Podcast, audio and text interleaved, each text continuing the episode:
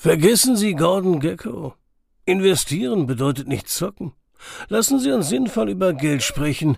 Wenn wir Vermögen aufbauen wollen, müssen wir wissen, wie man richtig investiert. Wichtige Grundlagen erhalten Sie im Börse Bulle Bär Podcast von Geno Broker.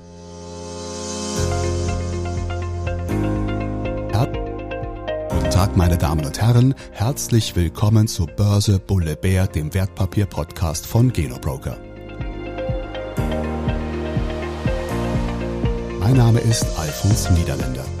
Bei Börse Bulle Bär beschäftigen wir uns heute mit Megatrends, insbesondere aber mit Themeninvestments. Expertin dafür und Gast bei uns im Studio ist Anna Staat. Anna Staat arbeitet für Invesco Asset Management und ist als Marketingmanagerin verantwortlich für Deutschland, Österreich und die Schweiz. Herzlich willkommen, Anna. Ja, super, vielen Dank. Ich freue mich dabei zu sein. Schön, dass du da bist. Danke. Fangen wir doch einfach mal mit dem Begriff Megatrends an. Der scheint ja in aller Munde zu sein, aber es gibt nicht die eine einheitliche für alle gültige Definition. Was verstehst du unter einem Megatrend? Was muss ein Megatrend mitbringen, um Megatrend sein zu können? Ja, äh, sehr gerne. Also Trends sind äh, aus unserer Sicht äh, strukturelle Veränderungen, die äh, unsere Lebensweise in der Zukunft grundlegend verändern werden. Und das ist etwas, was sich über Dekaden auswirkt. Also wichtig ist auch da der langfristige Zeitraum, den man äh, betrachtet, wo ganze Branchen, Teile der Gesellschaft, aber auch äh, ja sogar die komplette Weltwirtschaft von Grund auf verändert werden kann. Langfristigkeit hatte ich eben schon erwähnt, ähm, sehr wichtig, weil das sind oftmals bahnbrechende Neuerungen, die äh, Bestehendes verdrängen können und ja, dadurch sich spannende Anlagechancen ähm, ergeben können. Das Frankfurter Zukunftsinstitut hat äh, Megatrends zum Beispiel als Lawinen in Zeitlupe äh, bezeichnet. Das fand ich ganz spannend, weil sie sich eben langsam entwickeln und ähm, aber enorme Auswirkungen auf äh, alle Bereiche des Lebens haben können. Mit welchen Megatrends beschäftigt sich Invesco? Gibt es da welche, die du uns nennen kannst? Äh, ja, natürlich. Also es gibt natürlich viele spannende Themen, ähm, Trends, die wir als Invesco äh, identifiziert haben. Ähm, das sind vier Stück insgesamt. Ähm, einmal Nachhaltigkeit, Technologie, demografischer Wandel und das Gesundheitswesen. Das sind so die vier, die wir festgelegt haben, wo wir sagen, das sind Themen, die ähm, ja über Jahrzehnte uns begleiten werden und die ganze Welt stark verändern werden. Und das sind ja alles Themen, die wir heute schon täglich erleben. Also die ähm, wie Nachhaltigkeit, das liegt ja auf der Hand. Das äh, aktuell mit der Energiekrise, mit dem Klimawandel, das sind Dinge, die kann irgendwie jeder nachvollziehen, die sind naheliegend. Aber auch die Pandemie beispielsweise, wenn wir das Thema Gesundheit äh, uns anschauen, genau, ähm, haben wir gesehen, wie wichtig die Entwicklung von Impfstoffen sein kann. Ähm, und das ist natürlich aber etwas, was nicht nur aktuell eine Rolle spielt, sondern tatsächlich auch langfristig gesehen uns über viele, viele Jahre noch begleiten wird. Und ja, daher ist es aus unserer Sicht äh, sehr wichtig, sich diese Trends äh, anzuschauen. Ein weiteres Beispiel, ähm, was vielleicht der ein oder andere mitbekommen hat aus der Digitalisierung, äh, sind ja viele neue Technologien, die sich entwickelt haben, äh, wie beispielsweise Blockchain, künstliche Intelligenz ähm, oder jetzt ganz aktuell das Metaversum. Das sind alles Themen, wo der eine oder andere vielleicht schon was äh, mit anfangen kann oder gehört hat, die aktuell auch sehr vielen Nachrichten sind. Vielleicht kann ich da ganz kurz einhaken. Ich fand es ganz spannend, dass du die vier Megatrends genannt hast. Andere nennen auch Mobilität oder E-Mobilität, ja. Konnektivität, all diese Dinge. Warum sind die vier, die ihr bearbeitet, Megatrends für euch und die andere nicht? Gibt es da bestimmte Gründe für? Ich glaube, das ist am Ende des Tages eine Definitionssache. Also es gibt ja viele Megatrends, die umfassen einzelne Trends und dann können diese darunter subsumiert werden. Von daher ist, glaube ich, da die Abgrenzung immer sehr ähm, schwer trennscharf zu treffen. Ähm, aber tatsächlich sind das so die Dinge, wo wir gesagt haben, die werden strukturell äh, unser Leben nachhaltig äh, in Zukunft verändern. Nochmal ganz kurz zu dem Thema, wo ich ja die Beispiele genannt hatte. Ähm, wichtig ist, glaube ich, ähm, sowohl natürlich auch die aktuelle Nachrichtenlage zu verfolgen und zu sehen, was sind jetzt so diese interessanten Themen, die uns ja bewegen werden. Ähm, aber auch hier zu unterscheiden, ist das nur ein aktueller Hype oder sind es wirklich Themen, die strukturell nachhaltig sind es wirklich langfristig ähm, über Jahrzehnte gehende genau, die Trends diesen Wandel dann auch tatsächlich ähm, bewirken werden.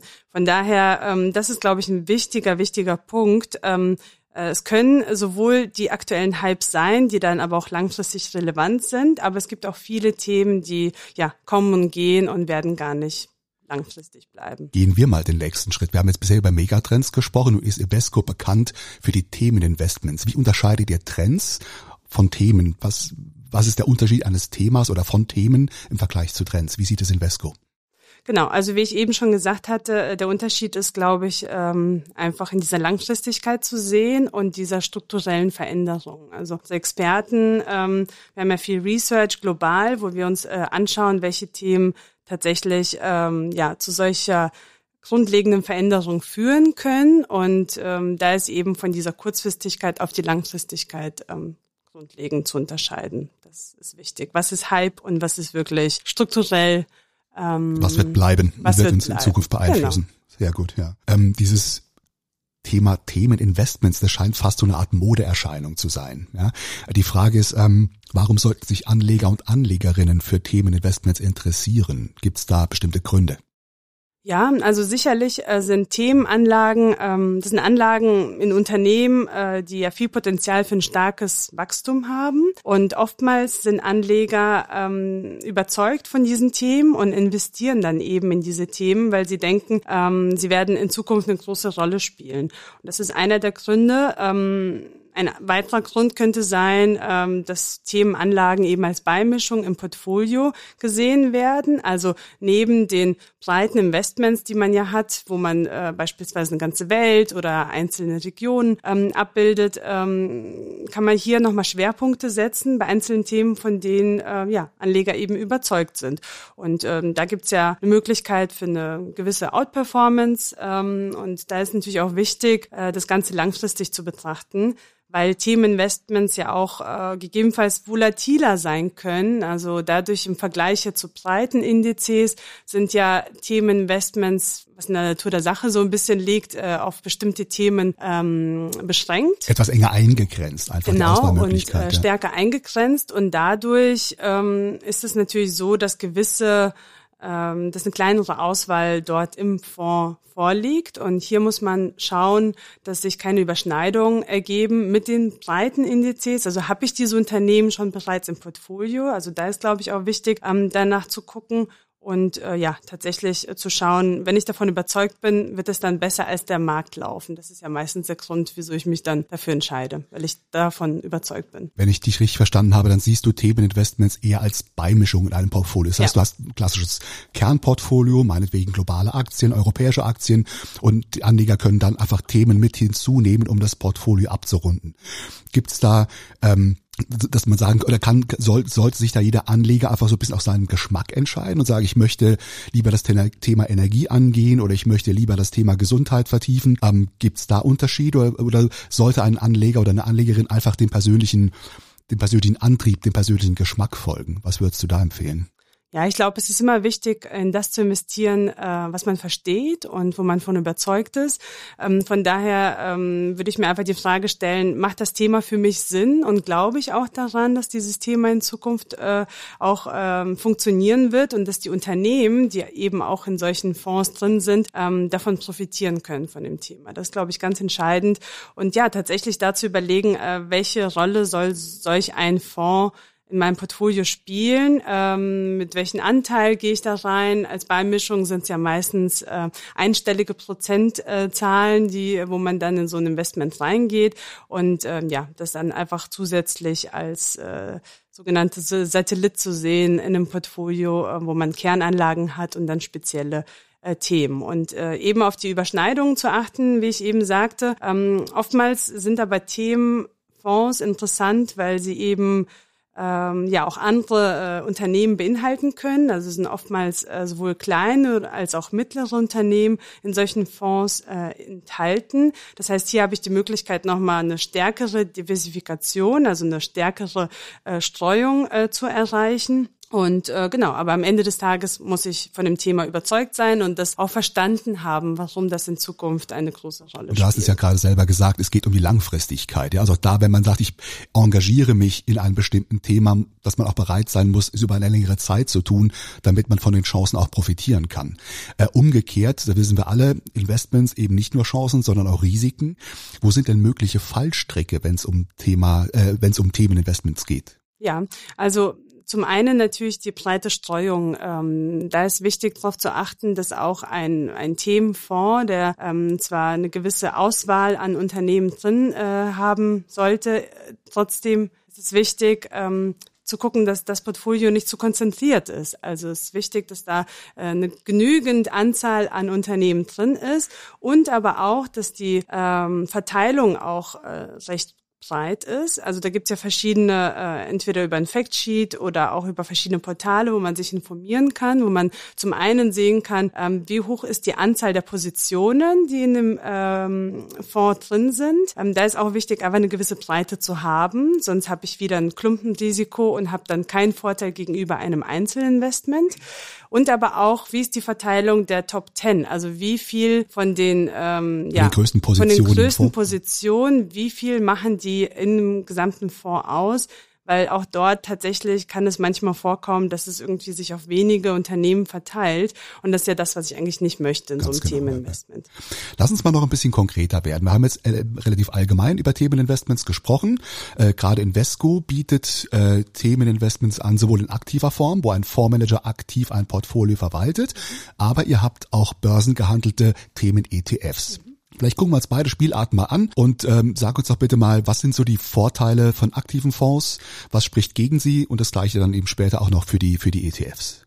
Äh, ja klar, sehr gerne. Also wie du schon sagtest, äh, es gibt zwei Möglichkeiten, einmal aktiv oder passiv verwaltete Fonds anzulegen. Bei aktiven Fonds ist ja so, dass der Fondsmanager versucht, die äh, Benchmark aktiv zu übertreffen. Das heißt, er trifft auch aktiv die Auswahl äh, der Unternehmen, die in den Fonds reinkommen und möchte natürlich besser als der Markt agieren. Das ist ja so sein Ziel. Das bringt häufig ähm, auch höhere Kosten mit sich. Ähm, von daher ist das ein Punkt, der äh, zum einen ja manchmal sinnvoll sein kann, je nach Thema oder Segment kann die Erfahrung von einem Portfolio-Manager auch ähm, wichtig sein und äh, auch wo dort er an, aktiv die Anlage managt und äh, einzelne Unternehmen auswählt, ähm, ja, kann das auf jeden Fall Sinn machen. Bei passiv verwalteten Fonds ähm, ist es wiederum so, dass der Fonds einen Index nachbildet. Das heißt, ähm, es gibt einen Index, der dann einfach äh, strikt, möglichst strikt verfolgt wird, ähm, was auch den Vorteil äh, mit sich bringt von geringeren Kosten und auch ja einer hohen Transparenz, ähm, weil der Index einfach festgelegt wird einmalig und dann ähm, sieht man auch genau, was wie agiert der Index. Und es wird eben kein Management gebraucht, um den Fonds zu managen und das spart natürlich auch die Gebühren dann ein, logischerweise. Genau, ja. genau. Und äh, bei Themenfonds ist ähm, auf jeden Fall auch so, dass äh, das ganze Thema Liquidität auch eine Rolle spielt weil oftmals kleine oder mittlere Unternehmen äh, in so einem Fonds drin sein könnten, die ja spannend äh, sein könnten für die Zukunft, die an solchen neuen Themen arbeiten. Und ähm, da ist es so, dass der Markt natürlich äh, von der Handelbarkeit der Liquidität auch nicht immer hergibt. Und das ist aber etwas, was ein ähm, Index auch auf jeden Fall mit berücksichtigen kann und ähm, ja, sich dementsprechend aufstellen. Also es gibt Vor- und Nachteile sicherlich und ich glaube, je nach Thema ähm, und auch Geschmackssache, ich glaube, das ist oft auch eine, eine gewisse ähm, Philosophiefrage, wo man sich einfach entweder für das eine entscheidet oder das andere. Ich würde gern gerade mal ähm, bei dem Thema Liquidität oder Risiko einsteigen. Du hast ja gesagt, okay, manchmal äh, sind diese äh, Unternehmen sind kleiner, mittelgroße, kleine Unternehmen. Die Marktkapitalisierung ist nicht ganz so groß. Es kann passieren, dass die in ihrer Kursentwicklung stärker steigen und fallen als große DAX-Werte zum Beispiel. Ja. ja. Ähm, ist natürlich ein wichtiges Argument. Steigen und Fallen bedeutet Risiko. Nicht jeder möchte dieses Risiko eingehen. Es gibt ja, ja viele verschiedene Anlegertypen. Es gibt die Risikoaversen, ich will überhaupt kein Risiko haben. Es gibt die Sportlichen, die sagen, ja, ich bin bereit, hohes Risiko einzugehen, wenn ich dafür entsprechend Rendite bekomme. Und es gibt natürlich Leute, die erst anfangen ähm, zu investieren, junge Leute oder die halt vorher andere Formen gewählt haben. Und es gibt die alten Hasen, die sich an der Börse auskennen. Gibt es gewisse Themeninvestments für bestimmte Anlegertypen, dass so jeder zu seinem, für, für seinen Geschmack, für seine Risikoneigung etwas finden kann?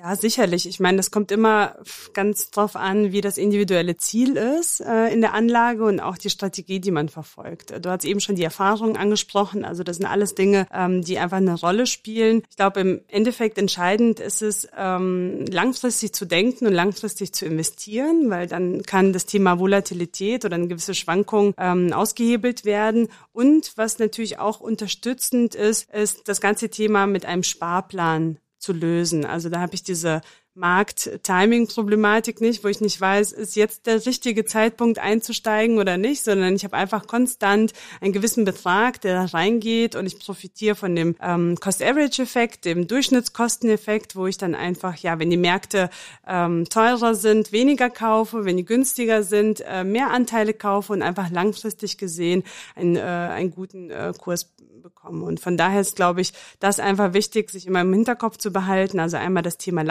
Langfristigkeit, ähm, ja, und man kann das auch aushebeln mit einem Sparplan. Inwieweit man dann auf einzelne Themen kurzfristig setzt und dann ähm, nach einer kurzen Zeit rausgeht, das muss natürlich jeder selbst für sich entscheiden. Jeder selber entscheiden. Genau. Genau. Kommen wir mal zu Invesco. Ich hatte vorhin schon mal gesagt, ihr habt, ihr spielt beide Welten. Ihr habt die aktiv erweiterten Fonds, ihr habt börsengehandelte ETFs. Stell uns mal einige Anlagelösungen von Invesco vor, die für Endanleger, Endanlegerinnen in Frage kommen könnten, wenn wir über Themeninvestments sprechen. Mhm. Ja, sehr gerne. Also Invesco verfügt ja über ein recht großes Angebot mittlerweile an thematischen Anlageprodukten, also sowohl aktiv als auch passiv verwaltet, wie du eben schon sagtest. Ähm, wir haben ja einfach ein großes globales Netz an Experten, die äh, unterschiedliche Themen äh, betrachten, Research betreiben und tatsächlich auch die Erfahrung mit einbringen, sowohl bei der Indexzusammenarbeit mit den äh, gängigen äh, Indizes, wie aber auch äh, bei den aktiven Fonds. Und ähm, wenn ich jetzt bei den ähm, aktiven Fonds bleibe, ähm, wir haben spannende Themen, die äh, ja in der Vergangenheit äh, eine große Rolle gespielt haben. Wir haben zum Beispiel einen Global äh, Focus Fonds, der ähm, ja einfach weltweit einen Fokus auf verschiedene Trends setzt. Tatsächlich ist das ein Mix aus unterschiedlichen äh, Themen wie Onlinehandel, Medizintechnik, Cloud Computing. Das sind alles einfach so ja spannende Themen, ähm, die dort äh, von einem Fondsmanager ähm, betrachtet werden. Ähm, ein Global Consumer Trends zum Beispiel, das ist ein äh, Fonds, der ähm, global globalen Konsumtrend äh, partizipieren möchte, aber auch dort wieder Onlinehandel, wie ich eben schon gesagt hatte, oder auch autonomes Fahren. Das sind Themen, die dort betrachtet werden. Ähm, das sind eben auch so einzelne Trends unterhalb von Megatrends, die ich vorhin erwähnt hatte. Du hattest eben schon mal kurz das Thema Metaverse angesprochen. Ich ja. glaube, das ist der, das ist der neue Fonds im Programm, den ja. der ist vor kurzem erst aufgelegt worden. Super Vielleicht, frisch, genau. Genau, deswegen würde es mich interessieren, ja. mit Sicherheit auch unsere Zuhörer und Zuhörerinnen. Ja. Worum geht's da? Also Metaverse ist auch wieder so ein Begriff, der oft fällt im Augenblick. Was muss man sich darunter vorstellen? Wie setzt ihr das um? Genau, also Metaverse äh, brandneu haben wir vor zwei Tagen, also vor paar Tagen erst aufgelegt. Ähm, äh, es ist nämlich so, dass wir äh, denken, dass Metaverse nicht nur eine digitale Evolution bedeutet, also sprich eine Weiterentwicklung in der digitalen Welt, sondern ja eine der größten Revolutionen seit der Erfindung des Internets. Und ähm, hier geht's nicht nur um Gaming, wie äh, manche vielleicht denken, sondern tatsächlich, äh, wie so schön heißt, eine neue Art der Gemeinschaft, mhm. wo dann die realen und die virtuellen äh, Welten verschwimmen. Und ähm, da spielen dann solche Themen eine Rolle wie äh, Gaming natürlich, weil das Ganze irgendwie technisch dann auch durch die Entwicklung unterlegt wird, aber auch ähm, Social Media, also die ganzen sozialen Netzwerke, wo ich dann ja ähm, unterschiedliche äh, Menschen treffen kann, ähm, dann auch erweitert mit äh, Virtual Reality und Augmented Reality. Also das sind alles ähm, Dinge oder technische Entwicklungen, die dazu sorgen, ähm, vielleicht kennst du diese Oculus-Brille, wo man mhm. ähm, ja sich in so einer äh, virtuellen Welt wiederfinden kann. Mm, das sind alles Themen, die äh, aktuell unserer Meinung nach noch ziemlich am Anfang der Entwicklung stehen und wo sich wirklich ein nachhaltiger äh, Trend äh, für die nächsten Jahrzehnte rausbildet. Und äh, da wollen wir möglichst früh dabei sein und tatsächlich auch von äh, von diesem äh, Thema, von diesen Veränderungen auch profitieren. Also ganz spannendes Thema. Kommen wir zum Schluss noch zu den passiven Lösungen. Ja. Auch da hat Invesco einiges im Angebot. Mhm. Vielleicht stellst du uns einfach zwei, drei äh, Anlagelösungen in ETF-Form kurz vor. Klar, sehr gerne. Also zum einen ähm, haben wir schon länger den ähm, äh, ein, ein Fonds äh, zum Thema Biotechnologie. Also auch da geht es um Innovation im Gesundheitswesen. Äh, die, das Thema Impfungen hatten wir ja vorhin ja auch schon kurz angerissen. Das ist, glaube ich, etwas, wo sich auch viele aufgrund der Pandemie äh, einfach einiges drunter vorstellen können. Ähm, da ist aber auch so, dass die alternde Bevölkerung auch ähm, mit Innovation, äh, wo Lösungen gefunden werden für die alternde Bevölkerung oder auch die zunehmende Nahrungsmittelknappheit. Ähm, das ist ein Fonds, der das äh, abbildet. Dann natürlich auch im Bereich Nachhaltigkeit haben wir einige ähm, Fonds für äh, den Übergang ähm, zu ähm, alternativen Energiequellen, also eine saubere Energie, wo dann einfach äh, Lösungen da sind im Bereich Clean Energy oder Solar. Und ähm, da versucht man natürlich die äh, Klimakatastrophe und den Klimawandel, der ähm, ja eigentlich äh, schon unmittelbar bevorsteht, äh, tatsächlich noch äh, durch Innova äh, Investitionen abzuwenden oder die Umstellung zumindest ähm, zu erleichtern. Ich bin mir sicher, das Thema Blockchain fehlt in eurem Angebot auch nicht. Habt ihr da was? Genau, Blockchain auch super spannend aus der ähm, Digitalisierung, also im Bereich Digital Assets sozusagen. Blockchain ja auch als eine Technologie, die äh, sich entwickelt hat, wo wir auch der Meinung sind, dass äh, ja einfach die nächsten ähm, Jahrzehnte das äh, eine Grundlage sein wird für viele, ähm, äh, als Basis für viele Technologien. Genau, also ähm, aus der Digitalisierung Blockchain super spannend, aber auch im Bereich äh, Fintech äh, oder auch aus der Nasdaq-Reihe haben wir viele ähm, Fonds, die ähm, ja auch aus einer langjährigen äh, Zusammenarbeit Zusammenarbeit mit Nasdaq als Indexanbieter in die größten, innovativsten Unternehmen der Welt ähm, investiert werden kann. Also da haben wir eine recht spannende, breite Palette, die, die Sehr breit und da müsste eigentlich für jeden Geschmack und für jedes, für jedes Themeninteresse etwas dabei sein. Anna, ich danke dir ganz herzlich, dass du da warst heute bei uns im Studio. Danke für die Information, danke für deine Zeit. Alles Gute und weiterhin viel Erfolg. Sehr gerne. Dankeschön. Zack, bam, das war's. Bis hierhin und nicht weiter. Infos zu weiteren Themen gibt es in den anderen Episoden. Die Inhalte dienen lediglich der allgemeinen Information. Bitte beachten Sie, dass es sich hierbei weder um eine Anlageberatung noch um eine Anlage- bzw. Anlagestrategieempfehlung von Geno Broker handelt.